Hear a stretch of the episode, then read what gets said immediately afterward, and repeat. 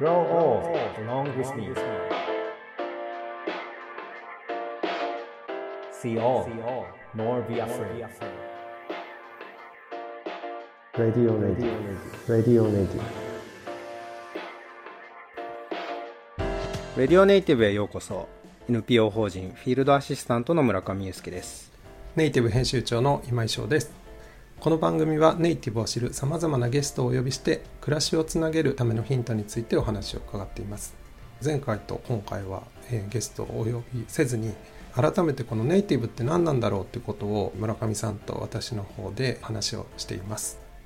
前回はカンボジアから始まったこのシリーズについて振り返ってきたんですけれどもスペシャルな出来事ではなく日常みたいなところにキーワードがあったと思うし変わらないもの普遍のことみたいなところに注目していくべきなんだろうなっていうふうに思いました。そうですね。あの驚くほどって言ったらあれなんですけど何に時間を割いてる重きを置いてるのかみたいなところってやはりゲストの皆さんってすごく共通してたんだなっていうのを改めて振り返って印象に残ってる部分ですかね。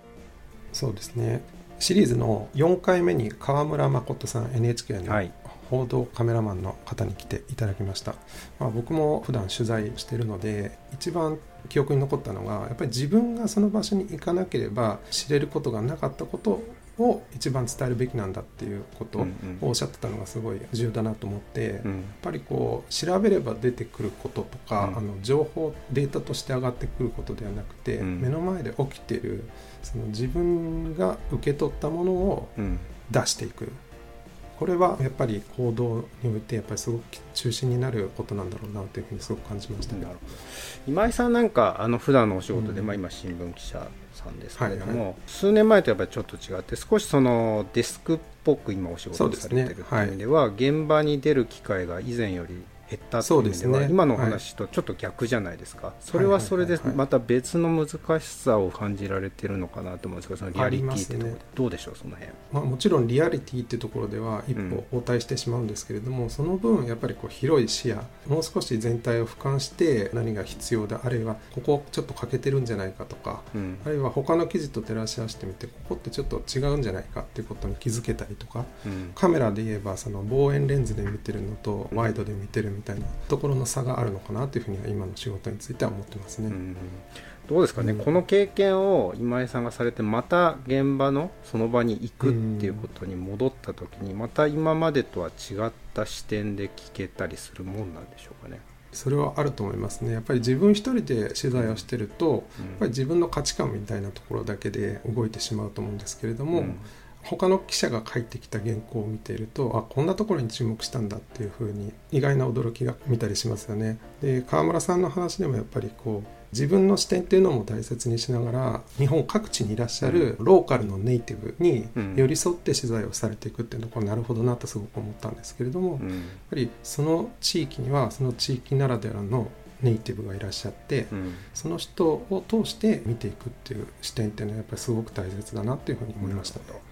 なんか僕なんかあの川村君の言葉ですごく印象に残ってるのがあの、まあ、特にこう今熊本で災害現場みたいなところにかなりこう取材されていてでその時に川村君がこんなに恐ろしい川のそばに住んでいる。で実際に人が亡くなったりとか本当にダメージを受けていながらうん誰もその川のことを悪く言わないっていうことをおっしゃってたんですよね。はいはいはいだそれが僕すごく印象的に残ってるんですよ。うんうん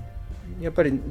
そういった時にそのいたたまれない気持ちを何かのせいにしたいとか、まあ、一番簡単なのはこの川のっていうところだと思うんですけど、うんだそのでもやっぱそこの中には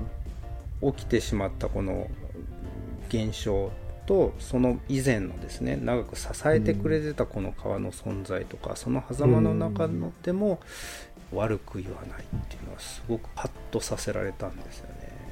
ぱりこう人間は自然の中で生かされてるっていうこともやっぱり感じ続けてる人たちだからこそってところもあるのかななんていうふうには想像していました。一方で川村さんの次のゲスト有川美希子さん小笠原の自然を長く追い続けてる話を伺いましたよね、この辺また後半で話をしていきたいと思います。The best is yet to be. the last of life. For which the first was made.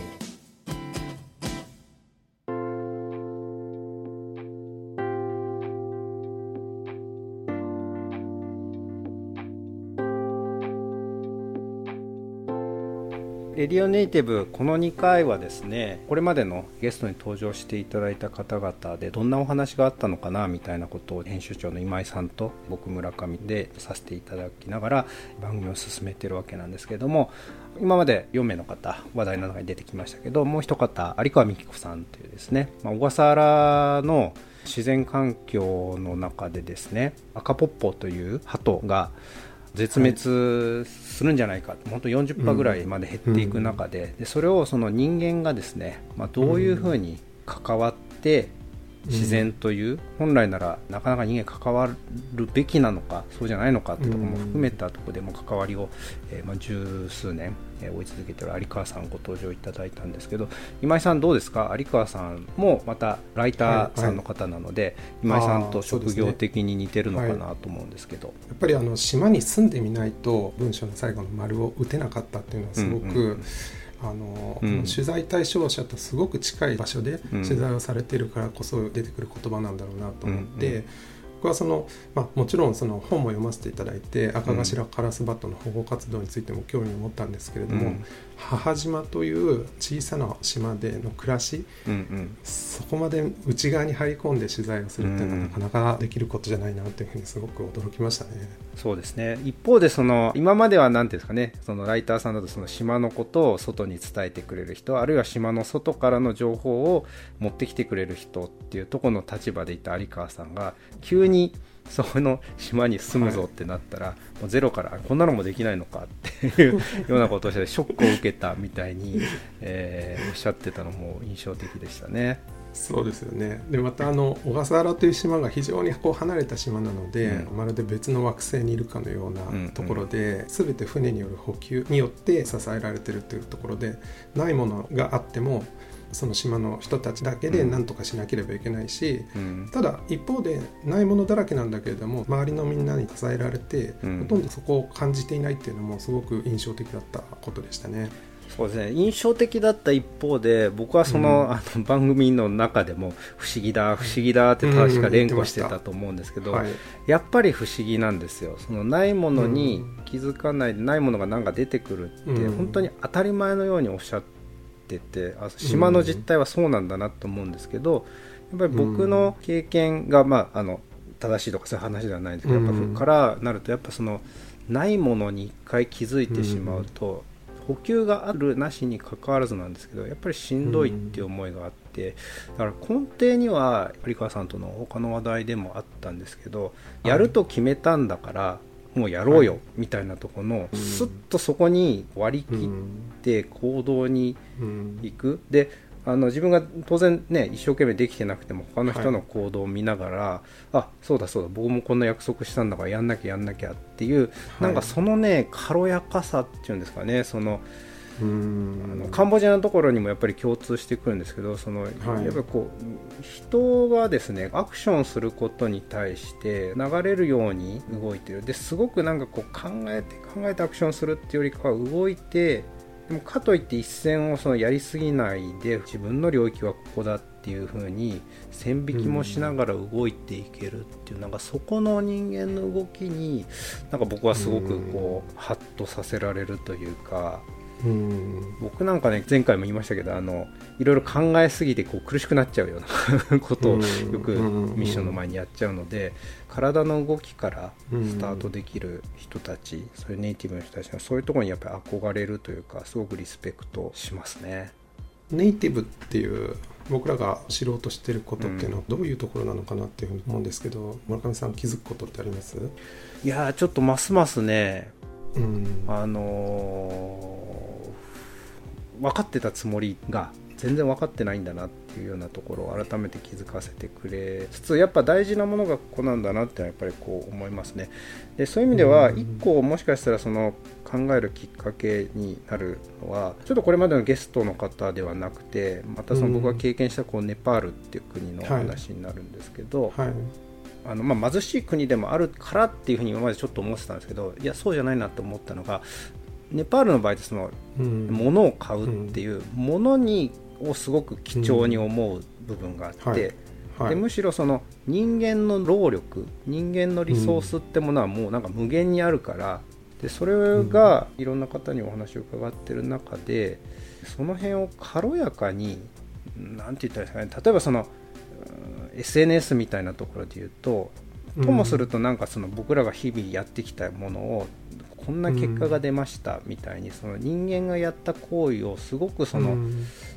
持ってって言ったらおかしいですけどはいみたいにこう出すようなことがあるはい。一方でネパールとかあるいはこのネイティブのこの皆さんのこの人間の軽やかさって、まあ、そそんなのやって当たり前だと。でそれがやった、ね。やらないとかでうん。も関係なくでそれがどうつながっていったかっていうところにはい。なんかその辺のなんていうんですかねその何に重きを価値に重きを置いてるのかとかっていうところに、うん。なんかどうもそのネイティブらしさみたいなのがあるような気がしてるんですよね。まあ、前回も少し振り返りましたけど、うん。カンボジアの遺跡変わらず普遍にずっとあるということですとか、えっと山村雄平さん宇宙の管制官の方ですけれども、長い平時をどう心持ちを維持して過ごすかということですとか有川さんについて言えば、まあ、やはりその島での長い暮らしについてだと思うんですけれどもなんか僕が思うのは今のところ、ネイティブってその長い日常を過ごすためのこうよりどころになるもの自分の支えになってくれるものっていうのうん。をどういうところに見出していくかっていうのがコツなんだろうなっていうふうに感じていますね。それではレディオネイティブ今回はこの辺で次回からまたゲストをお呼びしてお話を続けていきたいと思います。レディオネイティブお相手はネイティブ編集長今井翔と村上祐介でした。The best is yet to be. また次回